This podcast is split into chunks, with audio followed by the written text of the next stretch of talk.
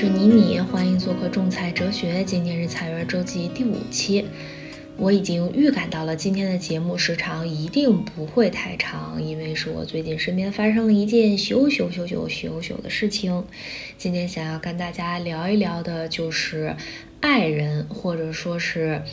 社恐型的人在社交场景下会是怎样的表现？有没有他们感受到的一些不算什么大事儿，但是的确心里会小小小小别扭一下的这种感受？嗯，我说的这个爱人就是我自己。我在大四毕业的时候，当时是有一门课叫职业发展规划，当时老师就会给大家做那个 MBTI 的那个测试，看看你未来适合什么样的职职位，呃，不是职位，呃，什么样的职业方向。然后当时我测出来的就是我就是爱人。然后前一阵儿我也做了一次这个 MBTI 测试，因为最近不是又非常的火吗？我发现我还是爱人。嗯，所以我就是一个非常非常资深的爱人。我有看到社交网络上大家对爱人和艺人的一个比较简单粗暴的一个分法，就是说他们都是怎么样特性的人，会有这么一个说法，就是嗯，艺人是他会比较喜欢在人群当中活动，他会很喜欢社交啊、聚会啊这种场景，在这种场景里面他们会感觉到非常的愉悦，在这种场景下他们能够感觉到自己。是一个充电的状态，而不是放电的状态。然后爱人呢，就是和艺人相反，他们会在这种社交啊、聚会的这种场合里面感受到一定的压力。嗯，如果和独处相比的话，他们可能会更倾向于独处，因为独处的时候是能够让他们感受到自己在充电的，而这种聚会啊、社交啊，对他们来说才是放电。所以我从这一点上来看，我的确就是一个非常非常典型的爱人。嗯，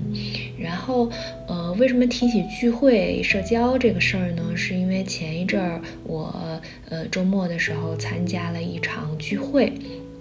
这个聚会是什么情况呢？就是我之前疫情比较严重的时候，我们健身房老是不间不就是间歇性的歇业，临时歇业，然后就非常的不稳定，所以那一段时间我就把我的卡停了，然后我就转战去跳舞了，去报了一家舞室，然后当时也就报了几个月，就想把这个嗯。混乱就是不规律的这几个月，给嗯换一种运动方式吧。然后当时去舞房，嗯也去的算是比较勤，一周大概至少也要去个三天四天这样的。所以因为去的比较规律呢，所以就和同样和我来的比较勤的一些同学们，就呃经常见面嘛，大家也会打招呼。然后包括最后一般不是都会录视频嘛，大家有时候分组啊什么的，还会聊。聊两句什么的，就和大家就开始熟起来了。然后后来有一个契机是，有一阵不知道为什么约课特别不好约，当时是线上约课，所以后来我们几个比较熟悉的女生，呃，有一个女生她就建了一个微信群，把大家放在里面，然后大家互相提醒啊，几点了，我们该约课了，然后互相这样提醒，大家就能及时的抢到自己想上的课，这样子。然后当时我们这个群加上我一共是七个女生，嗯，然后呃后来，呃我就这个舞狮的课就结束了嘛，然后没过多长时间，这舞狮就倒闭了，呃也不是倒闭了，就是这个店主不开店了，也不知道是因为什么原因吧，反正后来放开了，反而舞狮就嗯不开了。然后我也重新回到了健身房，然后和这些跳舞的姐妹也很长时间没有见，但是我们一直都在微信群里面有交流，除了一些跳舞的内容，比如说最近又看到什么很好看的舞啦什么之类的，然后也会聊一些比较日常的东西，比如说什么有没有推荐的呃跳舞的裤子啊，然后大家中午都吃了什么东西啊，然后最近去哪里玩了，觉得嗯某个地方还挺推荐大家去的等等。或者说是每次到大促要买什么东西啊什么的，反正这个群还一直算是比较活跃，几乎每天都会有人在里面说话，嗯，然后嗯，后来呃，我们当时教我们课的一个老师。嗯也被那个女生之前建群的那个女生拉到了这个群里，因为那个老师性格也是特别好，然后大家年龄也都差不太多，所以我们现在群里就是有八个人，日常各种分享啊什么的，然后聊的也很愉快，嗯。然后后来是因为我最近不是过生日嘛，然后我们群里有另外一个女生，她跟我是同一天生日，她是身份证上的日期跟我的生日是同一天，但是她其实平时过农历，所以就是她其实不是那天过生日，但是她身份证上确实写的跟我是同一天。然后大家当时就说起来，就是因为很长时间没有见面啦，嗯，正好有两个人过生日，那我们要不然就趁这次机会大家一起聚一下。哎，是这么一个背景情况。我当时呢，其实处于一个非常纠结的一个状态。我纠结的点在于，我又想去又不想去。我，嗯，想去的理由就是因为我觉得平时跟大家聊天聊得很开心，然后，嗯。也都觉得大家除了跳舞之外，也都是很有意思的人。比如说，大家的工作内容也都，大家都各个行业的嘛，然后也对其他行业很感兴趣。然后包括大家有一些，呃，很不一样的兴趣爱好啊什么的，就觉得日常跟大家聊天很轻松、很放松，也很聊得来。就整个在群里交流的过程当中，没有发生过任何不愉快。所以这是我愿意去参加这次聚会的原因，而且。我虽然是一个爱人，但是其实我不属于那种我完全拒绝社交的爱人。我对我对人群其实是有一定兴趣的。我也不知道，可能爱人也分很多种吧。然后我就对这个事儿，其实我并不排斥，我也很愿意跟大家交流。嗯，但是我不想去的点在于，我有很多。担心和害怕，嗯，我担心害怕什么呢？就是我总结有这么几点，我也是自己给我自己剖析，大家可以看一看有没有人跟我是同样的想法，告诉我不是一个人。嗯，第一点就是我会感到担心的点在于，我有的时候在社交场合里面，我会有一种莫名其妙的责任感。就是如果整个氛围大家都聊得非常愉悦、非常开心，没有任何一句话茬掉地上，都互相能接得住，嗯，氛围非常好，那我可能就会很轻松，我可能就会是那个坐在边上看着大家笑，然后跟大家一起哈哈哈，然后能玩到一起的这样一个很轻松的一个状态。但是，一旦让我感觉到，嗯，可能突然有那么一分钟，大家没有话题，没有新话题了。上一个话题匆匆结束之后，没有人再去接新的话题了，或者说有一句话可能，呃，就是比如说这个人说完了之后，其他人都。呃，接不上，或者说是对他其实表达这个东西有意义，嗯，有一段这种沉默，哪怕这个沉默可能只有一分钟，我在这一分钟当中，我都是非常非常煎熬的，就是包括我平时上班的时候，上下班的时候，路上有时候碰到同事，我都会非常害怕，我一定是选择。能不碰上就不碰上，我要不然就是慢慢跟在他们后面走，绝不超过去，哪怕他们走得非常之慢；要不然就是找到一个就是。找到一个，比如说我从这儿过一个马路，就可以不跟他走同一条道。我一定会，就算是绕路，我也会岔过去。就我很害怕会碰到两个人要一起走一段路的这种情况，因为那个时候我会感觉到非常有压力，因为我会觉得我有一种责任感，叫做找话题。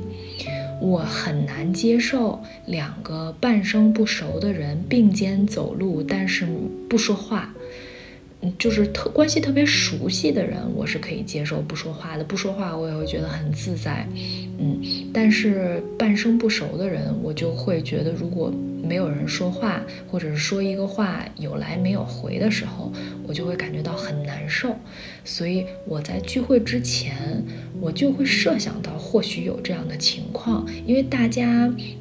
怎么说呢？我觉得大家的状态其实算是半生不熟，虽然日常分享的很多，但是在实际生活当中，真正真实的这种接触其实并不多。当时大家能够熟悉起来，其实也是因为大家在一起跳舞，然后在同一个舞室，然后有一些共同话题，比如说今天这个老师教的太快了，比如说那个今天这个课老师约不上等等的，大家会有一些这这样的话题。但是脱离这个环境之后，大家是否还能有这么多？的话题，这些话题是否可以有持续性？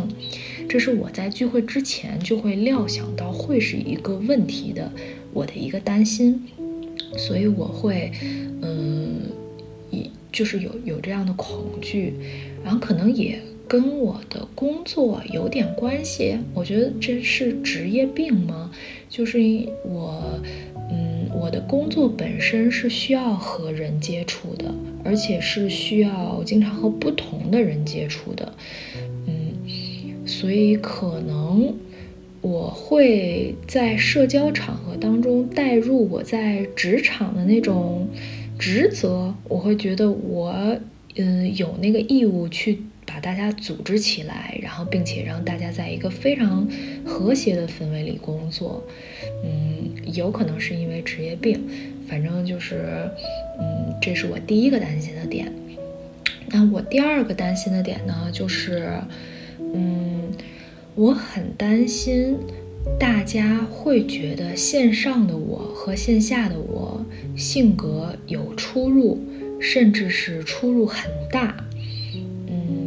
大家会有这种感受吗？就是你认识一个人，你刚开始在线下没有跟他见过面的时候，你比如说跟他聊天啊，或者大家在群里面互动啊，或者是看他发的照片啊、文字啊、呃视频啊等等的，你会感觉他大概是这样一个性格的人。但是真的在线下有接触的时候，你们真实的见了面。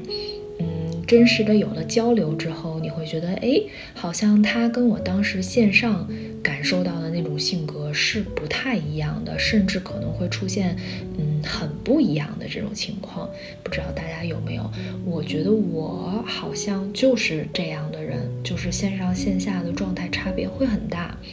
嗯，有一个例子是。嗯，几个月之前，我参加了我一个特别好的大学闺蜜的婚礼，然后当时，呃，她有一个关系非常好的同事也来了。嗯，我们之间的关系呢，是我们从来没有见过面，也没有互相没有微信，但是我们彼此都知道对方的存在，因为都是跟他关系很亲近的人，然后平时聊天的时候也会聊起来，哎，我同学怎么怎么样，或者我同事怎么怎么样，所以大家对对方。长什么样子啊？大概是一个什么情况啊？什么性格啊？喜欢什么东西啊？会有一个了解。然后当天在现场呢，因为我那个闺蜜她当天实在是太忙了，就是结婚她有好多她需要操心的点，然后她的注意力其实可能不在就是周围这些朋友身上，而且朋友本身就是都是过去帮忙的嘛，所以他就不会分太多精力到一些杂七杂八的事儿。所以当天他就忘记了给我们俩互相介绍，因为他可能。没有意识到我们从来没见过面，然后所以就是那一天，我和他的那个同事没有一个契机去打招呼，嗯，但是由于我这种典型爱人的这种特特性，我是如果我没有一个特别合适的契机，我不知道要怎么跟陌生人说第一句话。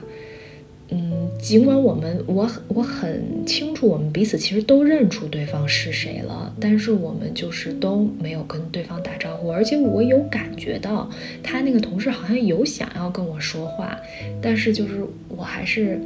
不知道，就是有点社恐，反正我就全程没有跟他说话，就就当。当这个人是一个我完全不认识的人，然后后来我就跟我这个大学闺蜜在婚礼之后，我们就闲聊天儿，然后她就提起来说她结完婚之后，然后就跟身边的人就聊这个婚礼整个的一些过程、有意思的事儿啊什么的，然后她就说，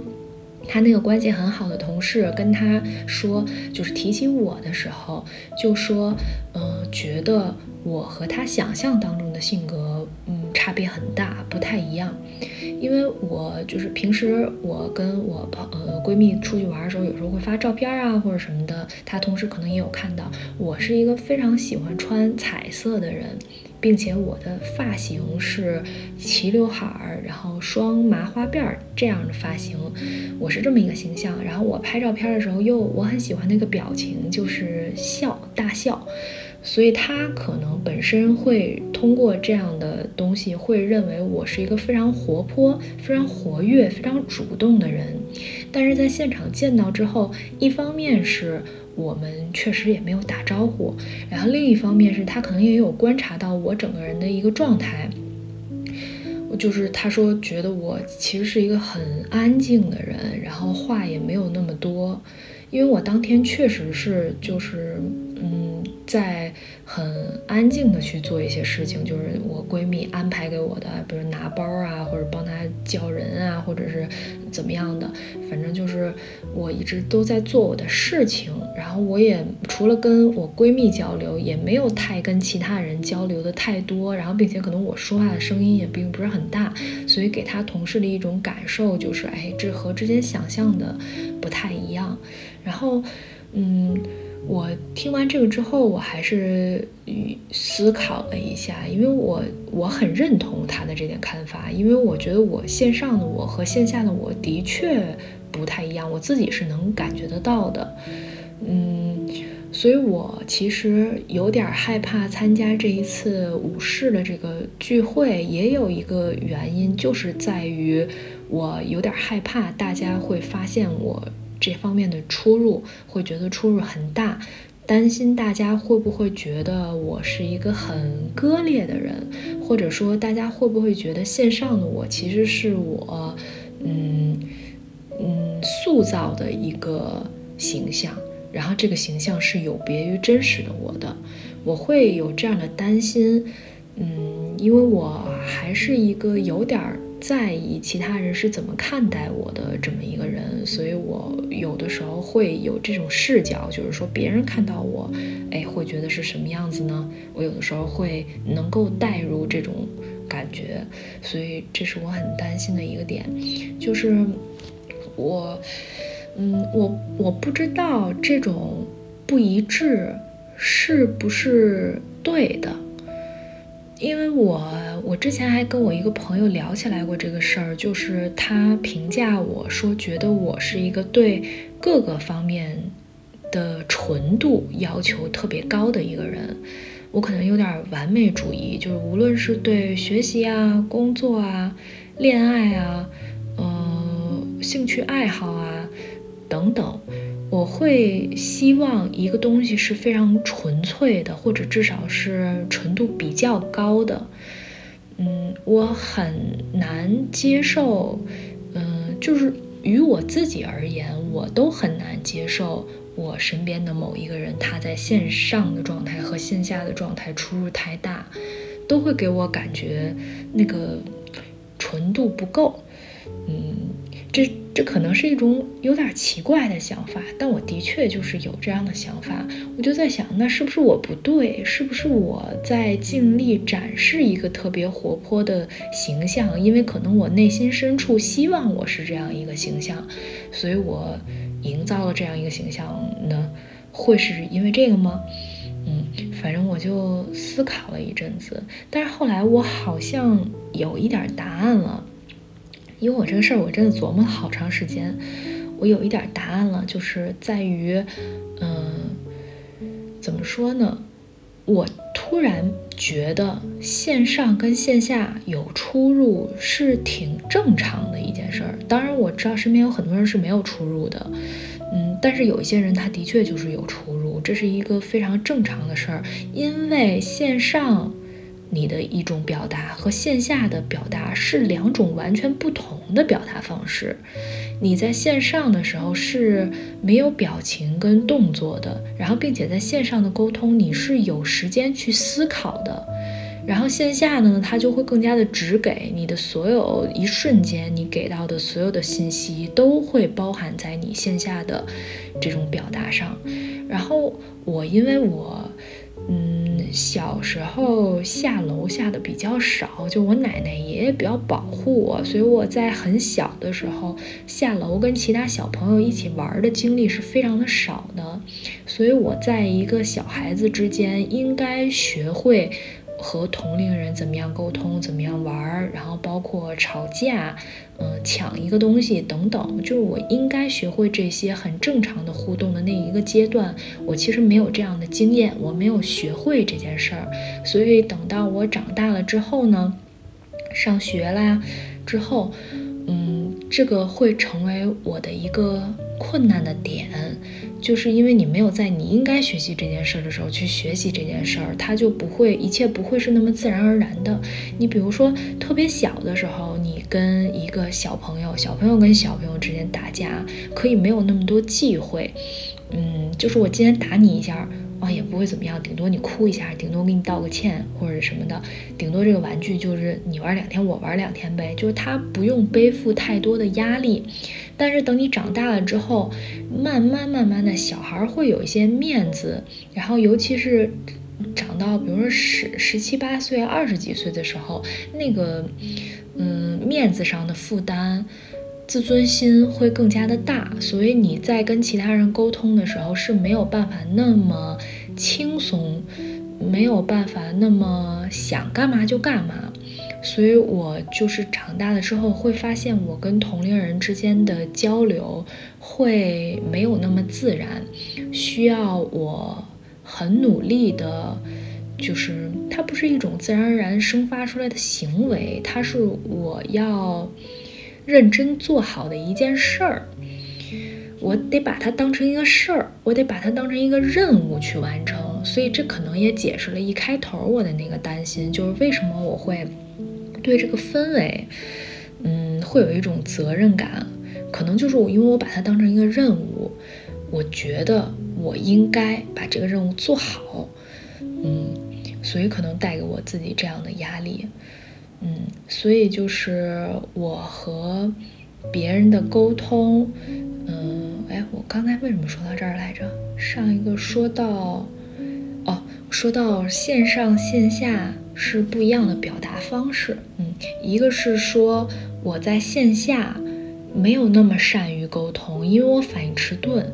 嗯。就是别人跟我说一个什么事儿，我不能马上接住，我需要想一会儿。但是往往你在一个社交场合里面，你想一会儿，那个话题就过去了，你可能就没有机会说话。所以最后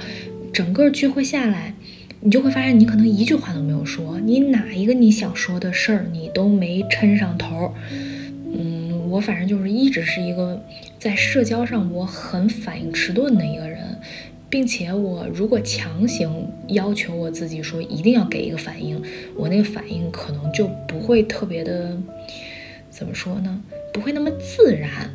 就是比如说我可能说话声音很小之类的，就是我不会这个事儿。我我都活到三十岁了，但是我不会这个事儿，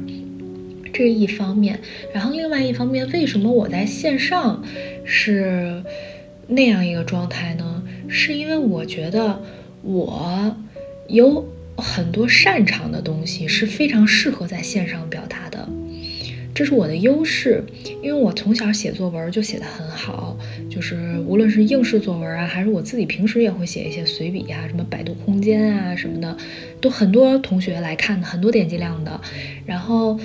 就很喜欢写东西，然后包括我上大学，我学的是新闻，我又去学习了怎么样去写东西，怎么样去描述清楚一件事情，怎么样把自己的倾向表达出来。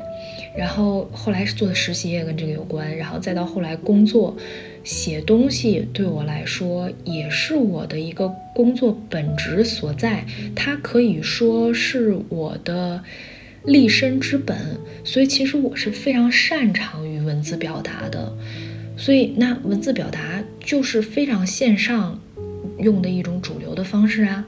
然后，包括线上的时候，可能还会有一些照片跟视频，那这不也是我很擅长的东西吗？所以，我可能并不是说线上跟线下的状态差别大，而是说线上的我表达的更加充分，我对一个事儿，嗯，能描述的更加具象。并且线上也给了我足够的时间去让我做这个描述和创作的这件事儿，所以可能我在线上的一个状态是非常嗯充分的，但是线下就是因为我的反应迟钝，所以可能大家会觉得我很安静，但其实跟我特别熟悉的人，就包括思哥，他经常说他觉得我是人来疯，觉得我。是一个表演型的人，就我天天在家就演戏，然后包括我一个人在家的时候，我也经常跟我的什么洗手池说话、水龙头说话、我家小抱枕说话、我家小植物说话，就是我是一个表达欲很旺盛的人，但是前提条件是我要在一个非常安全的环境下去做这件事儿，也给我充分的时间，因为我不用担心我慢了几秒对方的反应是什么样子，因为我知道他们爱我。他们包容我，他们了解我，所以我的这种表达我是非常自然而流畅的，嗯，但是在半生不熟的人面前，可能就会显得很局促，所以这就造成了线上和线下大家看上去我的状态会有一定的出入和差别。一方面是这个，然后另外一方面是，就是，嗯。线上和线下，如果说是真的是有出入，那是什么问题吗？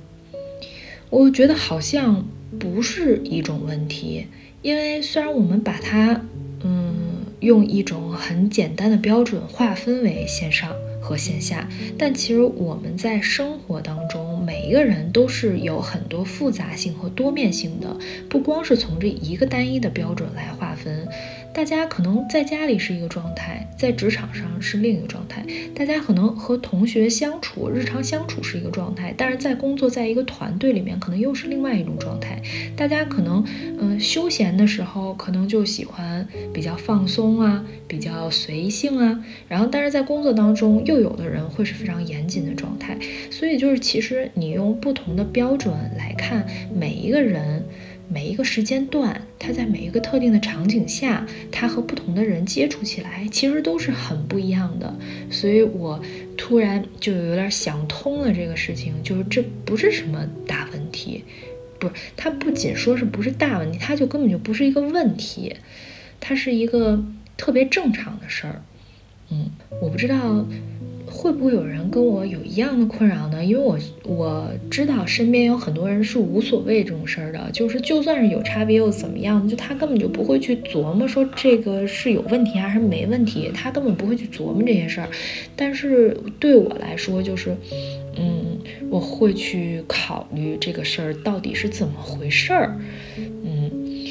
这是这个。然后我基本上我在爱人。要说的这个主题啊，这个爱人在社交场合当中的一些表现，基本上就说差不多了。然后我还要再插入一个细节。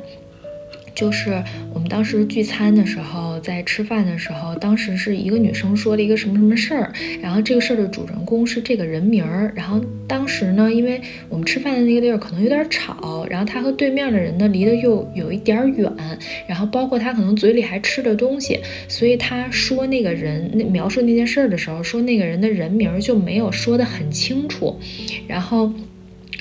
嗯，他说完了之后，然后剩下的人就跟着附和说啊，是吗？是吗？对对对。然后大家都在附和，然后有另外一个女生就没有听清，然后他就问了旁边一个女生说谁谁谁刚才说的是谁？他就问出来了他没听清的这个问题，然后他的旁边那个女生就说，哎呀，不好意思，我也没听清。就是这个画面，我描我不知道描述的清不清楚啊？就是大家都在说啊啊是是是，但其实，在描述啊啊是是是的有一个女生，她其实并没有听清当时说的是谁。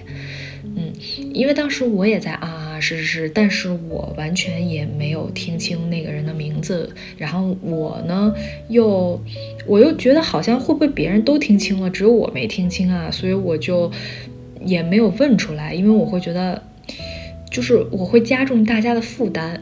我这种小别扭的心思真的非常的多。就是我会觉得，如果大家都听清了，只有我没听清，那我就不要花这个时间去耽误大家的时间去问出来谁谁谁，然后大家再给我解释一遍。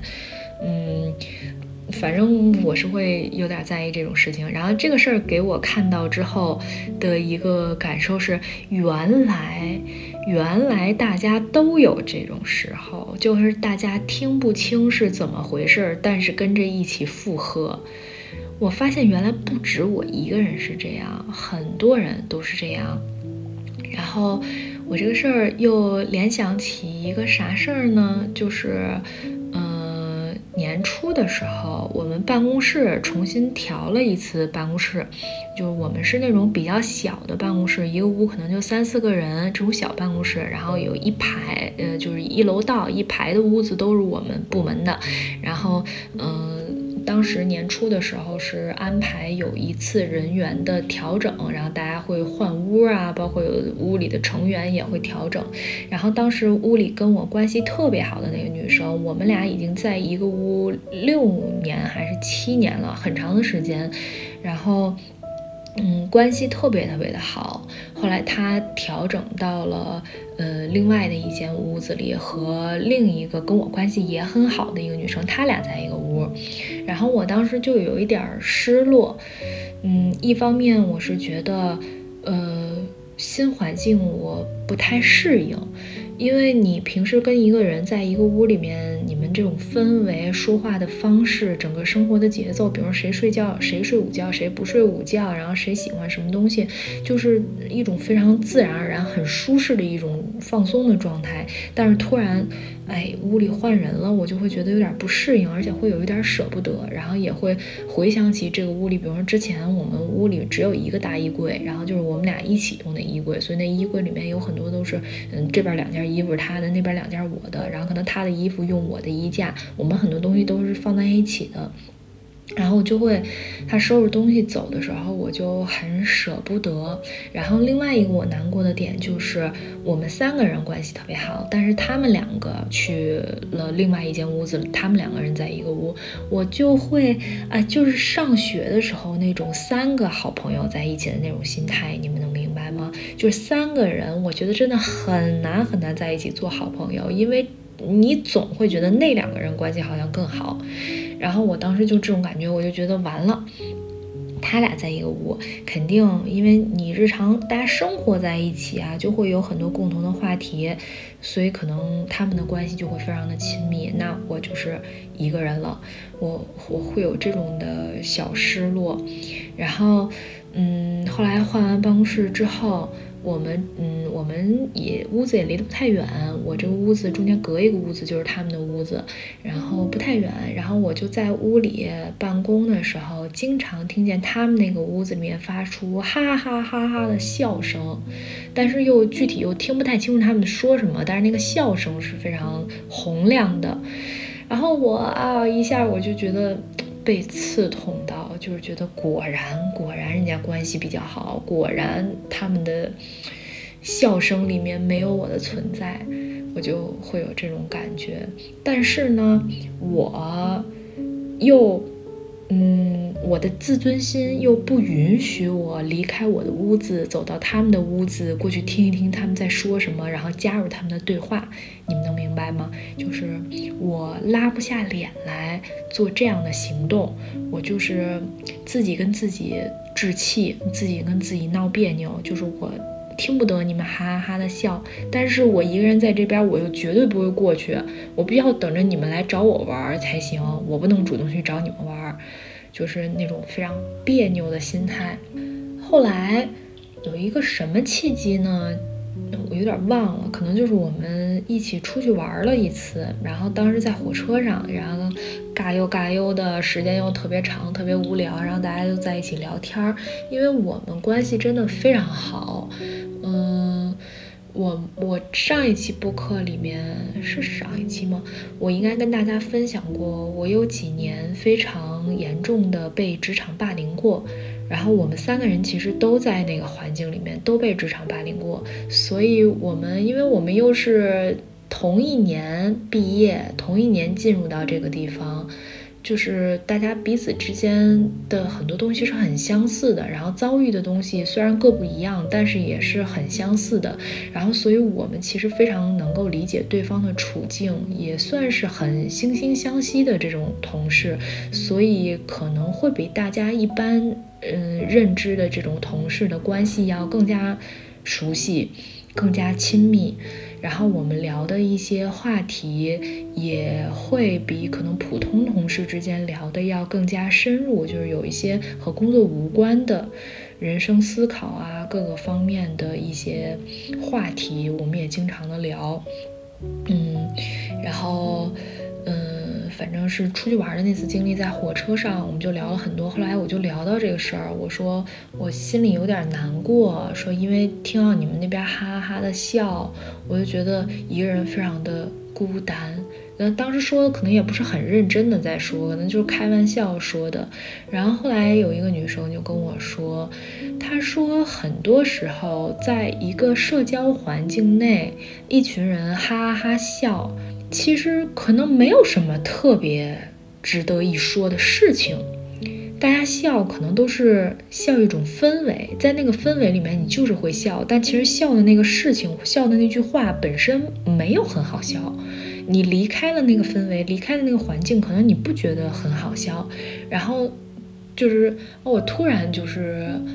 有点醍醐灌顶的感觉，然后后来他就说。说有什么非常重要的事情，不管是开心的事情还是不开心的事情，还是一些什么小情报啊什么的，就是我们永远是最坚实的一个集体。所有的事情他们都会跟我分享，但是嗯，事实上在工作上也是这样的。我觉得我们很可贵的一点就是，我之所以在非常难熬的那几年职场霸凌的经历当中，能够我认为能够幸存下来的一个原因，就是因为我的同事。给了我很大的这种相互支持，所以他当时跟我说这句话的时候，让我恍然大悟，觉得说可能那只是一种氛围而已。嗯，就像刚才我提到的，我们在聚餐跟五房的朋友们聚餐的饭桌上是一个道理，就是大家哦啊，可能也只是一种氛围，就是他。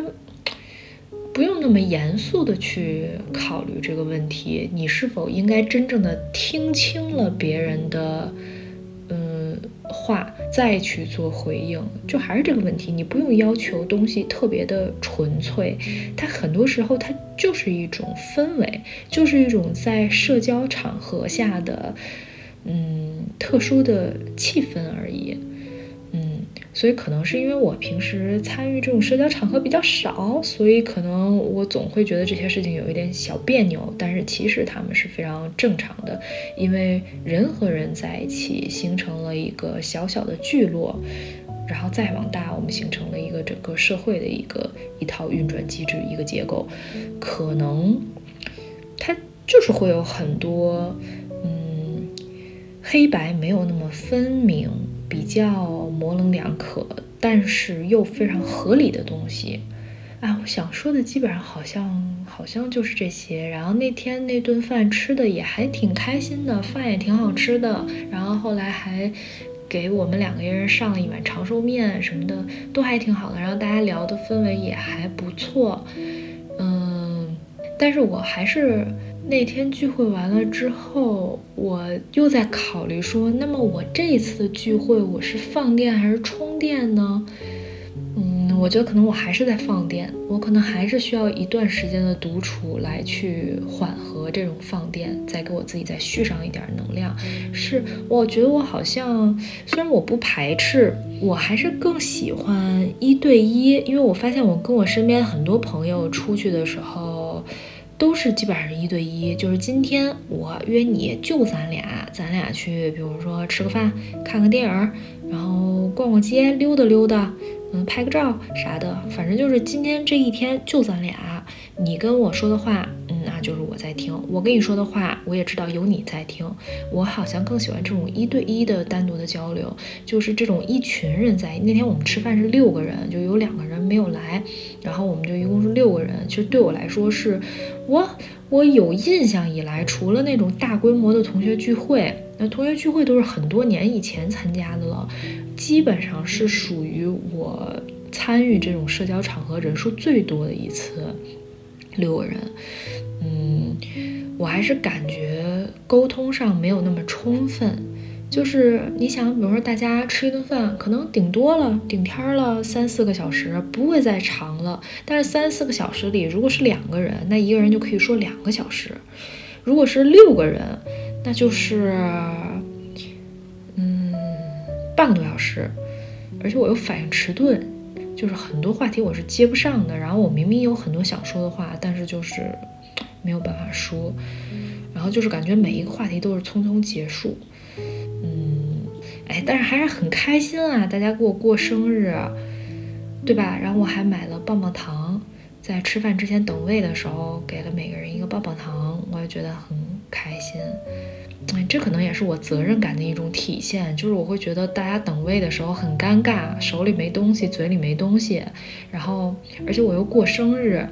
就是你也不知道人家会给你准备什么，虽然大家什么都没有准备，但是就是你会去设想，哎，万一别人给你准备了什么呢？那你手里至少要有一点点东西作为回礼，嗯，这是社会人、社交人士应该遵守的一些东西吧。然后我就带了棒棒糖，嗯，好吧，那今天想说的就是这些，嗯，下期再见啦。拜拜